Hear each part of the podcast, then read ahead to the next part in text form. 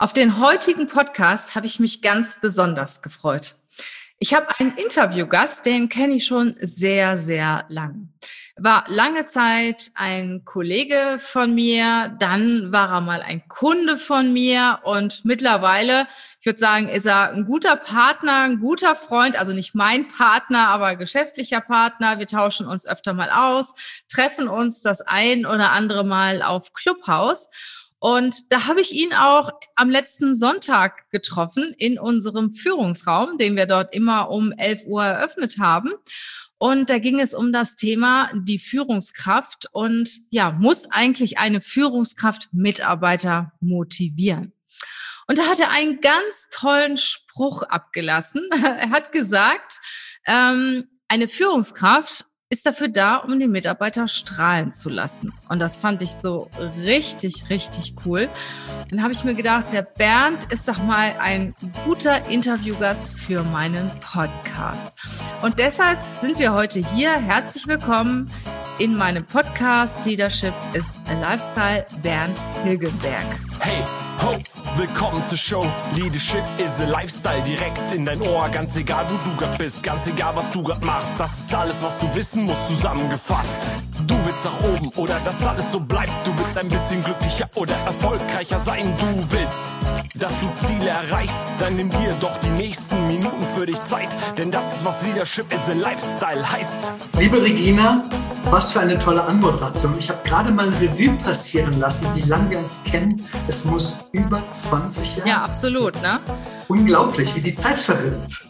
Und dann immer mal wieder zusammengekommen und dann wieder aus den Augen verloren. Und ja, aber ich finde das auch toll, dass wir uns auch durch Clubhouse wieder getroffen haben. Ne? Das ist ja auch, sag mal, macht Social Media möglich, ne? Also Social Media hat unglaublich viel verbindende Elemente und gerade Clubhouse finde ich deshalb so interessant, weil zum Beispiel im Gegensatz zu Instagram es gar nicht möglich ist, Dinge zu faken. Weil ich ja nur die Stimme habe, habe ich auch nur die Möglichkeit, als Person aufzutreten. Und deshalb finde ich Clubhouse auch so unglaublich authentisch. Da ist alles live, da ist nichts gestellt. Und man Absolut. muss einfach nur als Person präsent sein. Und ich finde, da zeigt sich auch, wer was zu sagen hat und wer nichts zu sagen. Ja, und ich glaube, bei Clubhouse äh, hat sich die Klientel auch mittlerweile sortiert. Ne? Es ist wesentlich aufgeräumter, sind auch viele wieder rausgegangen, habe ich so den Eindruck. Aber die, ich sag mal, Standardthemen sind immer noch drin. Wir machen ja immer noch unsere Räume zu Karriere, zu Bewerbung, zu Führung und die sind auch immer noch recht gut besucht. Ja, ich glaube, das Thema ist wichtiger denn je, weil ich glaube, viele haben sich auch durch Corona ein bisschen mit sich selber beschäftigt, reflektiert und stellen sich auch die Frage, bin ich in meinem Job noch glücklich? Ist das, was ich mache, sinnstiftend für mich? Und ich glaube, das sind ganz wichtige Fragen, wenn ich als Mitarbeiter ähm, erfolgreich sein will, beziehungsweise mir auch vor Augen führen möchte, bin ich mit dem, was ich mache, auf dem Karrierepfad, den ich mir vorstelle. Bernd, du bist ja der absolute Führungsexperte. Ne? Also ich muss sagen, selbst lange Jahre Mitarbeiter gewesen. Dann, wir haben uns ja seinerzeit vor 20 Jahren kennengelernt. Da warst du, glaube ich, Teamleader. Dann habe ich von dir gehört, dann warst du CEO. Äh, dann warst du nochmal CEO, ne? CIO, CEO. Ich habe nie ein Unternehmen geführt. Immer genau. IT-Chef. Ja, ja, du warst ja immer sehr IT-lastig. Auf jeden Fall warst du auf dem C-Level unterwegs in unterschiedlichen Firmen. Dann haben wir uns wieder getroffen und ich fand es total spannend, was du gesagt hast, dass eine Führungskraft dafür verantwortlich ist, dass die Mitarbeiter, du hast es gesagt, strahlen. Magst du da mal ein paar Worte zu sagen? Ja, ich denke, vielleicht würde ich mal damit anfangen, was macht eigentlich eine Führungskraft aus? Ich persönlich glaube, die wichtigste Eigenschaft einer Führungskraft ist, sie muss Menschen mögen. Weil äh, um als Führungskraft wirken zu können, reicht es nicht, dass ich mich fachlich in meinem Gebiet auskenne. Das ist eine Grundvoraussetzung, um auch als Führungskraft fachlich, inhaltlich eine Verantwortung zu tragen. Aber wenn ich Menschen begeistern will, wenn ich Menschen an der Stelle auch führen möchte, dann muss ich ein Vorbild sein. Und das geht nur, wenn ich Menschen mag. Und ich glaube, eine Führungskraft hat verschiedene Aufgaben, dieses Umfeld, was Menschen brauchen, um in einer Firma erfolgreich zu sein, zu schaffen, zu definieren und aufrechtzuerhalten. Absolut. Also ich sag mal, wenn ich nicht menschenorientiert bin, äh, wenn mich die Menschen nicht interessieren, kann ich das auch nicht vorspielen. Ne? Und wir wissen ja alle, wie wichtig es einem Mitarbeiter ist, dass er ernst genommen wird, dass er wertgeschätzt wird, dass er gesehen wird oder sie gesehen wird und ähm, von der Führungskraft auch wahrgenommen wird. Und es gibt den einen oder anderen in der Führung oder die eine oder andere in der Führung, die sich halt überwiegend mit dem Thema, mit dem Produkt, mit der Sache beschäftigen und den Mitarbeiter gar nicht sehen. Und ich sage mal, solche Menschen sind besser als Experten aufgehoben als in der Führung von Mitarbeitern. Es wird immer noch häufig der Fehler gemacht, dass der beste Mitarbeiter zur Führungskraft gemacht wird. Und das hat zwei negative Effekte. Es wirkt sich schlecht aufs Unternehmen aus, weil ein Mitarbeiter, der gut in seinem Fachgebiet ist, letztendlich dann nicht mehr als Fachmann zur Verfügung steht, weil er Führungsaufgaben hat. Und den Mitarbeiter selber macht das meistens auch nicht glücklich, weil er in einer Rolle ist, in der er sich nicht wohlfühlt. Und mhm. das, das merkt man natürlich dann auch daran, wie der Umgang im Team ist, wie der Umgang mit den eigenen Mitarbeitern ist, weil die größte Herausforderung, die eine Führungskraft hat, ist, dass die Mitarbeiter ihr vertrauen.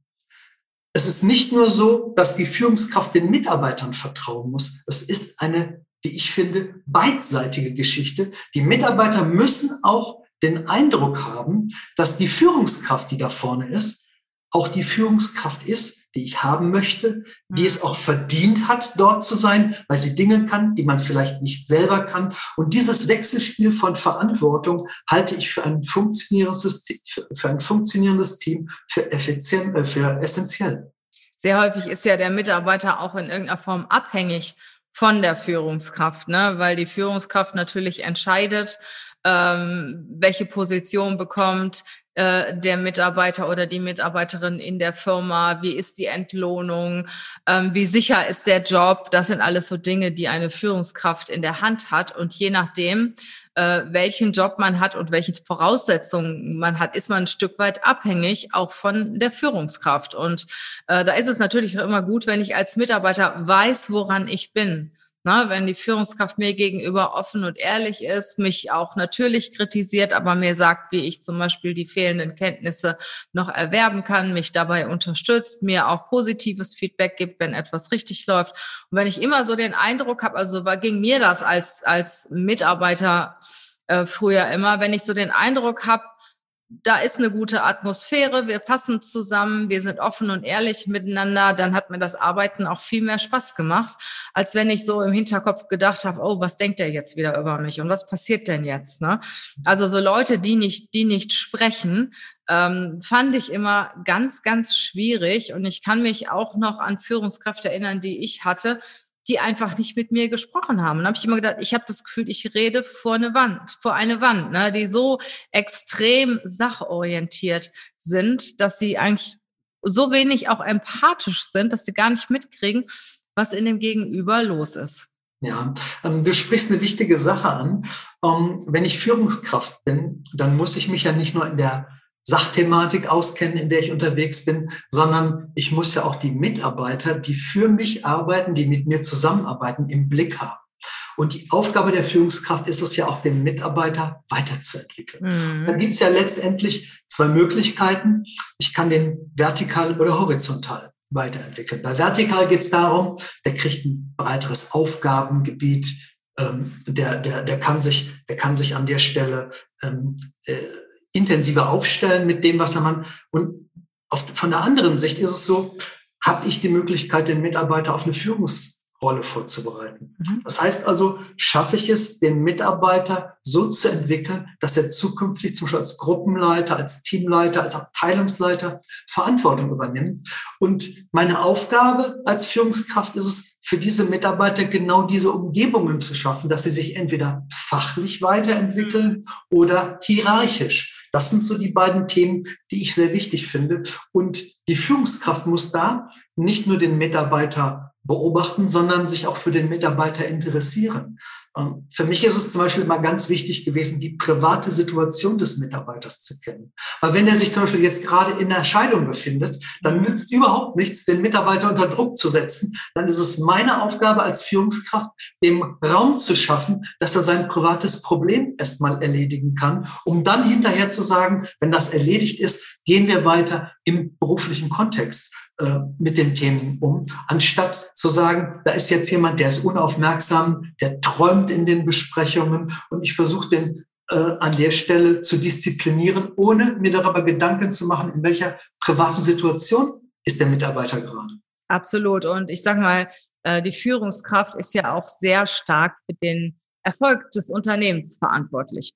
Und gerade aus diesem Grund muss man die diese Person auch sehr sorgsam auswählen, wo ich dann direkt einmal mit der Auswahl, mit der Einstellung starten möchte. Ähm, woran erkennst du, dass ein guter Bewerber, eine gute Bewerberin eine gute oder eine Bewerberin oder ein Bewerber eine gute Führungskraft ist. Ja. Hast du da gewisse Fragen, die du stellst oder woran machst du das fest? Ja, es ist ganz einfach so, es muss ja unterschieden werden bei einer Führungskraft zwischen Management und Leadership. Bei der Management, beim Management geht es aus meiner Sicht um das operative Handwerkszeug, das heißt das Reporting, das ganze operative Handeln eines Bereichs, einer Abteilung, eines Geschäftsführungsumfeldes. Bei Leadership geht es darum, wie schaffe ich es, Menschen zu begeistern? Wie schaffe ich es, Visionen zu vermitteln? Wie schaffe ich es, Sinn zu stiften? Und ich versuche, wenn ich Führungskräfte ausgesucht habe, versuchte ich immer herauszufinden, was denen beim Thema Führung besonders wichtig ist. Mhm. Wenn ich so Antworten bekommen habe, naja, der Kaffee muss immer gekocht sein. Ich möchte, dass alle Mitarbeiter den Schreibtisch aufgeräumt haben und ich möchte gerne, dass ich meine Reports äh, pünktlich bekomme, dann wurde ich schon hellhörig. Mhm. Da ist so jemand, der ist rein auf Management gepolt und wenig auf Leadership. Wenn es darum ging, ich möchte, dass die Mitarbeiter mich verstehen. Ich möchte, dass die Botschaften, die ich mitteile, von den Mitarbeitern verstanden, weitergetragen und umgesetzt werden. Dann habe ich das Gefühl, das ist eine Führungskraft, die auch das Thema Leadership im Portfolio hat und nicht nur das Thema Management. Ich finde es immer so interessant. Wir interviewen ja sehr, sehr viele Führungskräfte, weil wir besetzen ja auch C-Level-Positionen. Und oft kommt dann so eine Antwort wie aus dem Lehrbuch. Ne? Also regelmäßige Gespräche sind mir wichtig, äh, regelmäßiges Feedback, das ich von meinem Mitarbeiter erfrage und ähm, er oder sie auch von mir bekommt. Ähm, Führung auf Augenhöhe ist mir wichtig, Kommunikation ist mir wichtig, eine gute Atmosphäre im Team schaffen ist mir wichtig. Also wenn ich diese Frage stelle, habe ich manchmal so das Gefühl, da liest mir einer so eine Seite aus so einem Führungsbuch vor. Wie solltest du als Führungskraft sein? Ne? Und ich frage dann genau nach. Ne? Wenn er jetzt, wenn, wenn er oder sie mir dann zum Beispiel sagt, ähm, ja, ich hole mir Feedback ein, dann frage ich, okay, Wann haben Sie das letzte Mal Feedback eingeholt? Und was haben Sie für ein Feedback bekommen? Oder wann ist das Thema Feedback auch mal nach hinten losgegangen? Ne? Wann hat es mal nicht so gut funktioniert oder hat dann irgendwie in, ist dann in starke Diskussionen ausgeartet äh, bei dieser Frage? Oder wann waren Sie mal keine gute Führungskraft? Ne? Was, wie haben Sie sich da verhalten? Was ist heute anders? Also was ich immer wieder merke, dass viele Führungskräfte da wirklich wie aus dem Lehrbuch antworten. Und da muss man die Diamanten, die sie, die die Bewerber einem zuschmeißen, auf, aufnehmen, auffangen und reingehen. Ja, ja ganz, ganz tief in, in das Thema reingehen. Und ich denke, ähm, dass das Thema Werte auch noch eine sehr, sehr große Rolle spielt. Aber das, was du jetzt gerade gesagt hast, diese Antworten aus dem Lehrbuch, die sind mir natürlich auch alle ich sage jetzt mal, nicht nur begegnet, sondern überproportional aufgefallen. Mhm. Das Problem, was ich mit diesen Lehrbuchantworten verbinde, letztendlich sind das Worthülsen. Mhm, absolut. Und das, was ich mal mache, für mich ist zum Beispiel ein Führungsinstrument unglaublich wichtig. Das habe ich die letzten 20 Jahre sehr stark kultiviert. Das ist das Thema Vorgesetztenkritik. Mhm. Das ist bei mir immer Bestandteil der Mitarbeitergespräche. Und der Zyklus ist immer gleich. Wenn man zu Beginn in einem Unternehmen ist und das Thema Vorgesetztenkritik beginnt, dann sagt der Mitarbeiter erstmal gar nichts. Er sagt, wie, ich soll jetzt meinen Vorgesetzten kritisieren? Das geht nicht. Es dauert meistens drei Iterationszyklen. Das ist das, die Erfahrung, die ich gemacht habe, bis die Mitarbeiter merken, nach den ersten zaghaften Versuchen, wo sie mal zart angedeutet haben, dass es vielleicht eine Kleinigkeit geben könnte, die ihnen nicht gefällt, dass man ja ruhig offen und ehrlich sprechen kann. Und wenn dann Mitarbeiter erzählen, dass ähm, sie mit Mitarbeitern auf Augenhöhe, also äh, Führungskräfte erzählen, dass sie mit Mitarbeitern auf Augenhöhe sprechen, dann frage ich mal, haben Sie schon mal eine Vorgesetztenkritik äh, bekommen? Und wenn ja, welche, beziehungsweise welche Fragen haben Sie denn den Mitarbeiter gestellt, um ihn zu ermuntern, eine Vorgesetztenkritik auch abzugeben? Genau. Und wenn da keine Antworten kommen, die authentisch sind, beziehungsweise die nicht vorgefertigt ähm, klingen, dann ähm, äh, weiß ich, der hat das Thema wirklich ernst genommen und beschäftigt sich halt auch mit dem Mensch und nicht nur mit dem Mitarbeiter. Weil ich glaube, das zentrale Problem mancher Führungskräfte ist, sie sehen Mitarbeiter als Ressourcen. Und das ist, glaube ich, eine Sichtweise, äh, die bringt uns nicht weiter.